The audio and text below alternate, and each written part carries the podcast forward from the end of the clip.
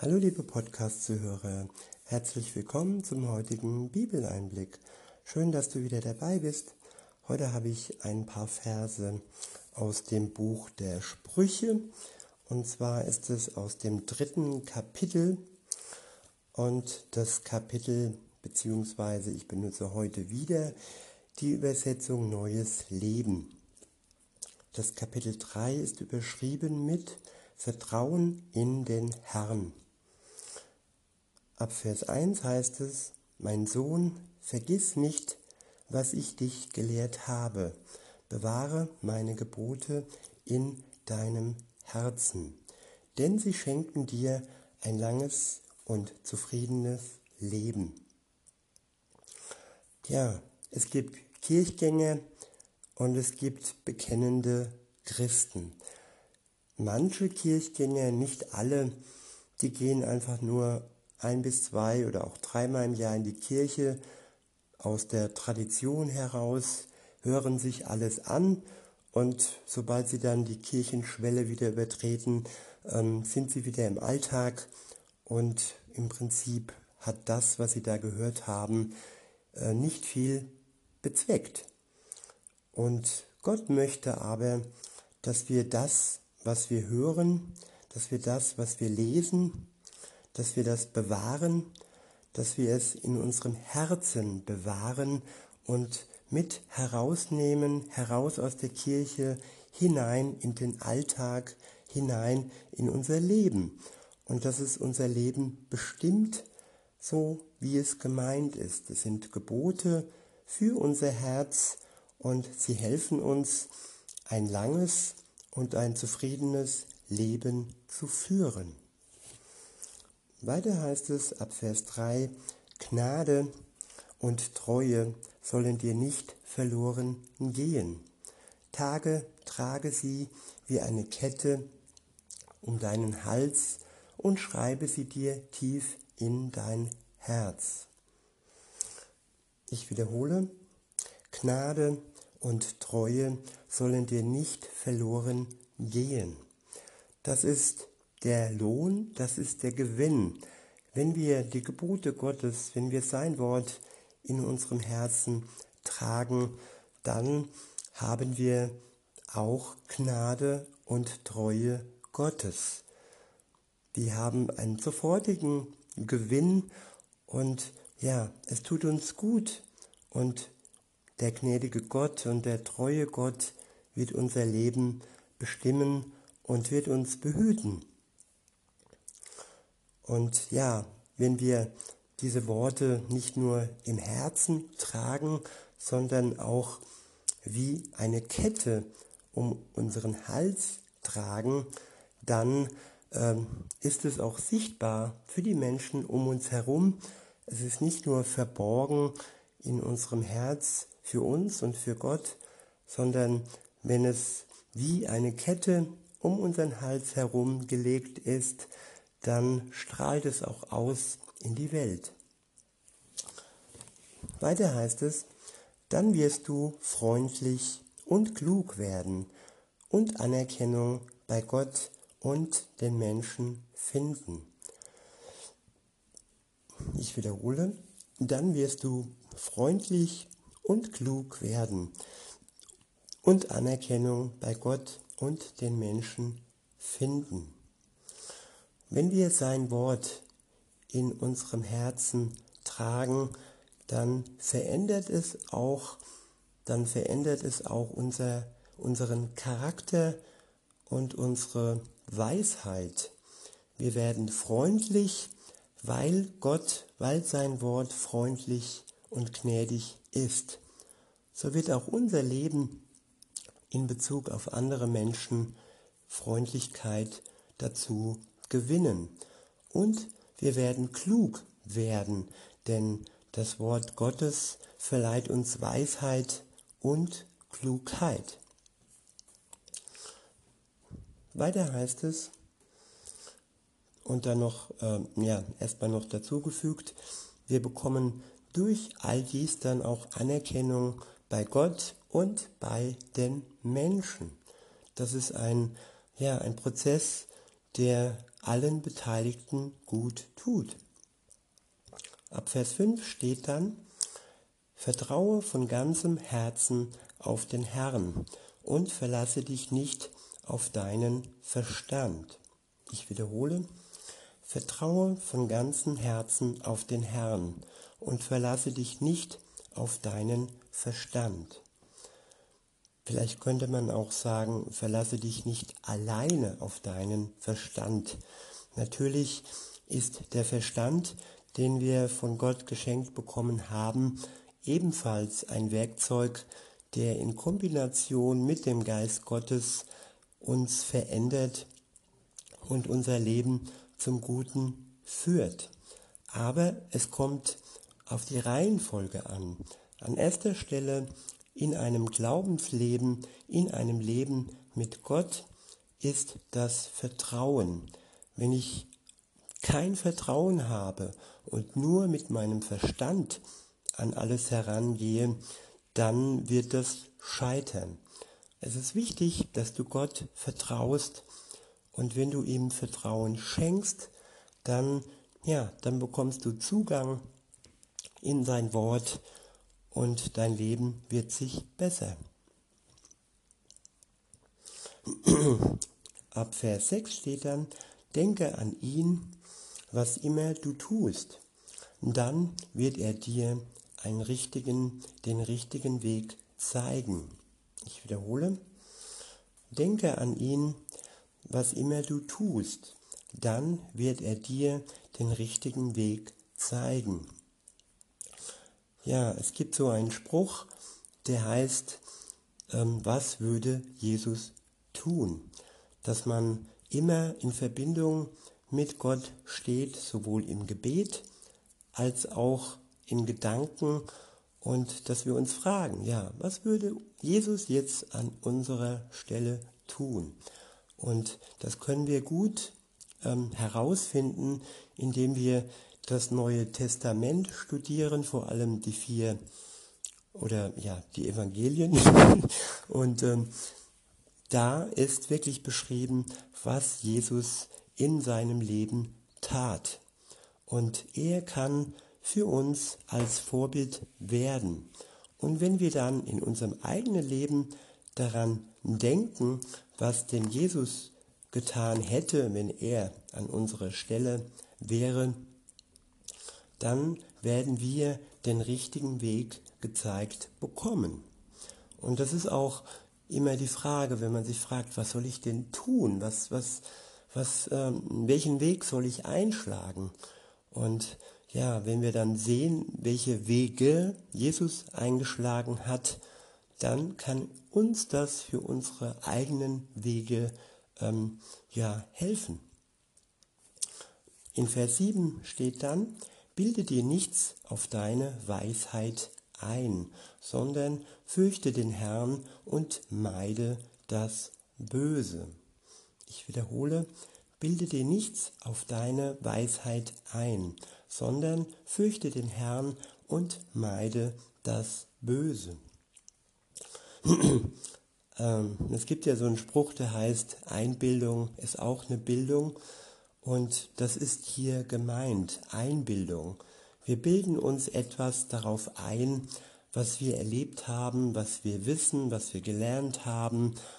Und ähm, ja, aber in Wirklichkeit ist das doch nur ein ganz kleines Stückchen von dem großen Wissen, das von der großen Weisheit, die in Gott steckt.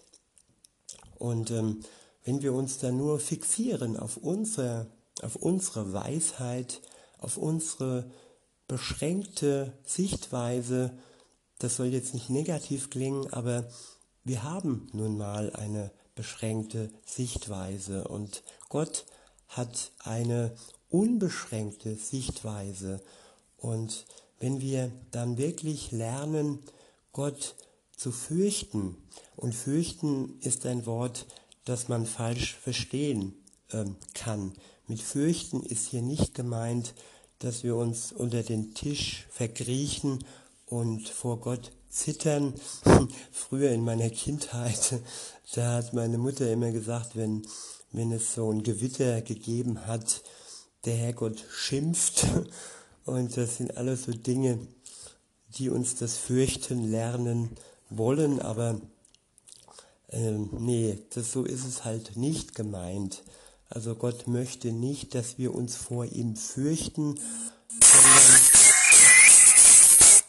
sondern, äh, sorry, sondern dass wir ja ihn achten und dass wir ihn respektieren, dass wir ihm Vertrauen schenken und eben wie in einer anderen Beziehung auch, in einer Beziehung zu einem Freund, in einer Beziehung zu meinem Partner, zu meinem Ehepartner, da möchte ich ja auch nicht, dass mein Gegenüber sich vor mir fürchtet, zumindest nicht, wenn alles natürlich abläuft und nicht krankhaft.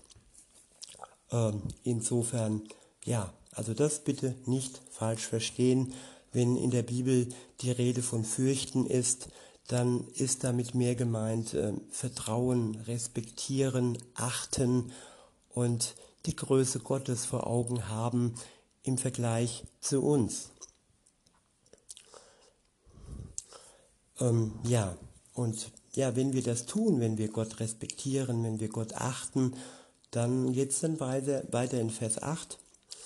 Ähm, da steht, das macht dein Leben gesund und du bekommst neue Kraft. Ich wiederhole, das macht dein Leben gesund und du bekommst neue Kraft. Ja, Gott schenkt uns Tag für Tag neue Kraft und er schenkt uns Gesundheit und das ist äh, immer in Verbindung zu sehen mit dem Vertrauen auf Gott, dass wir seine seine Gebote bewahren im Herzen und sie um unseren Hals tragen als Kette. Und wenn wir mit Gott eng verbunden sind im Gebet, und dann schenkt uns das wirklich, dann schenkt uns Gott Tag für Tag neue Kraft. Und ähm, ja, in Vers 7 stand dann auch am Ende noch, ähm, dass wir zum einen Gott fürchten, also respektieren und so weiter sollen und zum anderen aber auch das Böse meiden sollen. Und das ist auch wichtig. Wir können nicht erwarten, dass wir von Gott beschenkt werden, dass wir von Gott behütet werden, wenn wir bewusst das Böse äh, in unserem Leben, äh, wenn wir bewusst dem Bösen in unserem Leben Raum geben. Wenn wir im Wort Gottes studieren, wenn wir seine Gebote kennenlernen, wenn wir wissen, was er für uns als gut äh, heißt, dann wissen wir auch, was für uns nicht gut ist, was für uns böse ist und welche Taten und welche Wege nichts Gutes verheißen. Und dann ist es wirklich dann liegt es an uns, dass wir uns bewusst für den guten Weg entscheiden und das Böse bewusst meiden. Ab Vers 9 heißt es dann, Ehre den Herrn mit deinem Besitz und schenke ihm das Beste, was dein, Le was dein Land hervorbringt. Ich wiederhole, Ehre den Herrn mit deinem Besitz und schenke ihm das Beste, was dein Land hervorbringt. Wenn ich andere Menschen beschenke, dann beschenke ich auch Gott. So kann man das auch sehen. Wenn ich anderen Menschen Gutes tue, dann freut sich auch Gott. Und wenn ich Gott wirklich, wenn ich Gott vertraue, dann freut er sich auch. wenn ich ihn ehre, wenn ich ihm die Ehre gebe, wenn ich ihm den ersten Platz in meinem Leben gebe vor allem anderen, dann tut das der Beziehung zwischen mir und Gott gut.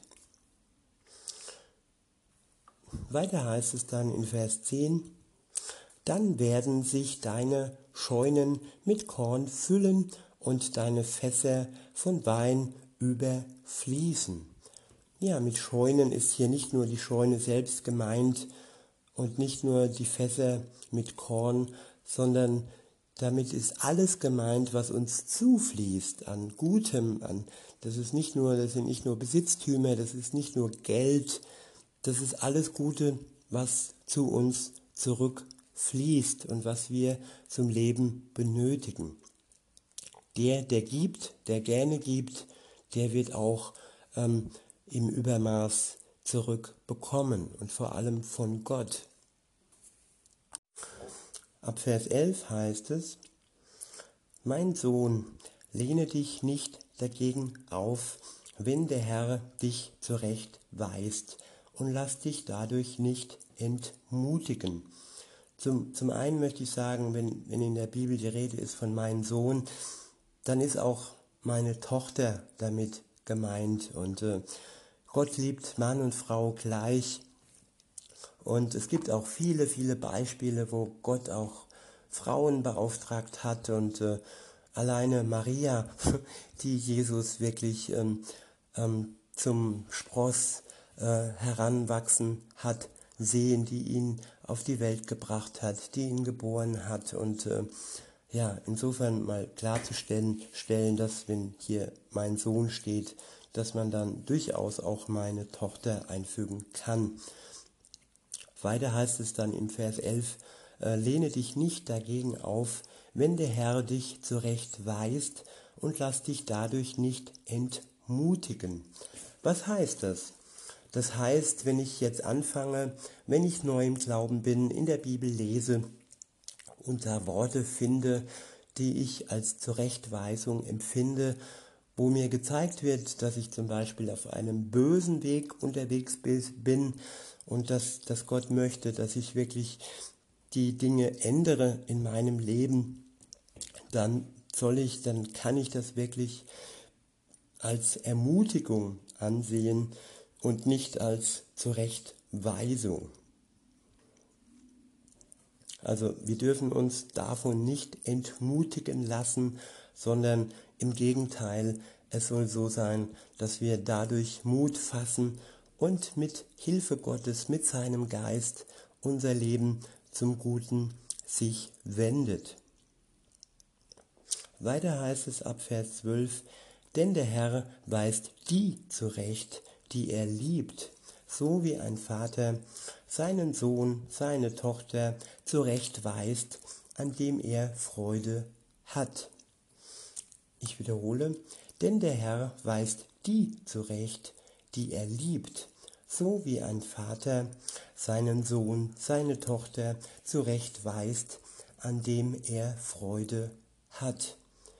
Ja, es gibt ja verschiedene ähm, Herangehensweisen, was Erziehung ähm, angeht, aber die rechte Erziehung ist immer noch die, wenn man sein Kind zurechtweist und ihm wirklich hilft, den rechten Weg zu finden das ähm, ja einfach mit Überzeugung, mit Liebe und eine Zurechtweisung kann ja auch in Liebe geschehen.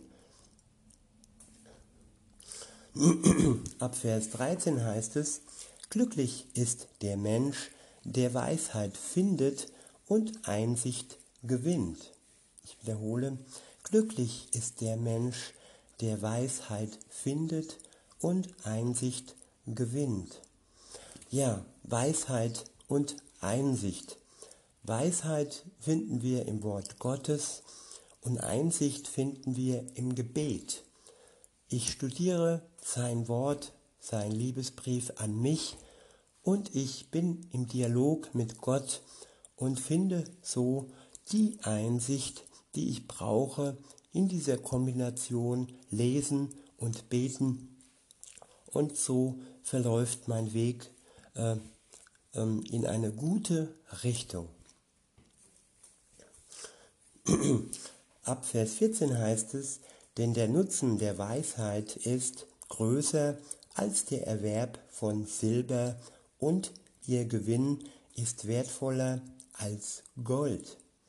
Ich wiederhole, denn der Nutzen der Weisheit ist größer als der Erwerb von Silber und ihr Gewinn ist wertvoller als Gold. Ja, reiche Menschen sind nicht immer weise Menschen. Reiche Menschen ja, verplempern ihre Zeit oftmals mit Dingen, die eben Geld kosten. Und wenn man das tut, dann ähm, erlangt man nicht unbedingt immer viel Weisheit. Ja, also unser Bestreben sollte wirklich nach Weisheit sein und weniger nach Gold und Silber oder anderen Dingen, die es heutzutage so gibt. Ab Vers 15 heißt es, sie, die Weisheit, ist kostbarer als Edelsteine und alles, was du dir jemals wünschen könntest, ist mit ihr der Weisheit nicht zu vergleichen. Ja, alles, was wir uns wünschen, Haus, Boot, Frau, Kind, ähm, Goldring, Rolex, Ja, alles, was wir uns so vorstellen könnten, ist kein Vergleich zu dem, was wir als Gewinn bekommen, wenn wir uns von Gott Weisheit schenken lassen. Ab Vers 16 steht, in ihrer rechten Hand hält sie für dich langes Leben bereit und in ihrer linken Reichtum und Ehre. Damit ist auch wieder die Weisheit gemeint. Ich wiederhole, in ihrer rechten Hand hält sie für dich langes Leben bereit und in ihrer linken Reichtum und Ehre. Ja, wer, wer weise ist, der schützt sein Leben, der ernährt sich gesund, der vergeudet seine Zeit nicht mit unnützen Dingen und ja, der verlängert sein Leben automatisch. Und das ist das eine. Aber wer weise ist, ist nicht unbedingt arm und nein, er bekommt Reichtum und Ehre. Damit muss nicht immer finanzieller Reichtum sein. Es gibt ja auch Reichtum in Form von Glück, in Form von Zufriedenheit und in Form von Liebe, Liebe von Gott, die man dann wiederum weitergeben kann. Und Gott schenkt uns dann die nötige Ehre, um aufrecht zu stehen und um wirklich selbstbewusst in, mit dem Wissen, dass Gott hinter uns steht, durch Leben, durchs Leben zu gehen. Ab Vers 17 heißt es, die Wege, die sie führt, sind gut und begleitet von Frieden. Die Weisheit ist ein Baum des Lebens für alle, die sie ergreifen. Wer an ihr festhält, ist ein glücklicher Mensch. Durch Weisheit hat der Herr die Erde gegründet. Durch Einsicht hat er den Himmel geschaffen. Seine Erkenntnis ließ aus den Quellen unter der Erde Wasser hervorsprudeln und aus den Wolken Regen fallen. Mein Sohn, verliere die Weisheit nie aus den Augen und handle stets umsichtig und besonnen. Dies wird dein Leben erfüllen und dir Ehre und Ansehen schenken. Dann wirst du deinen Weg sicher gehen und deinen Fuß nicht anstoßen. Du kannst dich ohne Angst schlafen legen und dein Schlaf wird erholsam sein. Du brauchst dich nicht vor einem plötzlichen Unglück zu fürchten, auch nicht vor dem Untergang der Gottlosen, der über sie hereinbrechen wird. Denn der Herr ist deine Zuversicht. Er wird nicht zulassen, dass du in eine Falle gerätst. Verweigere keinem die nötige Hilfe, wenn es in deiner Macht steht. Wenn du deinem Nächsten sofort helfen kannst, dann sag nicht, komm morgen wieder, dann werde ich dir helfen. Plane nichts Böses gegen deinen Nächsten, denn er vertraut dir. Klage niemand an, der dir nichts getan hat. Beneide den nicht, der sein Ziel, der sein Ziel mit Gewalt erreicht, und nimm ihn dir nicht zum Vorbild. Denn der Herr verabscheut die, die sich von ihm abwenden. Denn den Gottesfürchtigen aber schenkt er seine Freundschaft. Der Fluch des Herrn liegt auf dem Haus des Gottlosen, aber die Wohnung der gerechten Menschen segnet er. Der Herr verspottet die Spötter, denn den Demütigen aber schenkt er Gnade.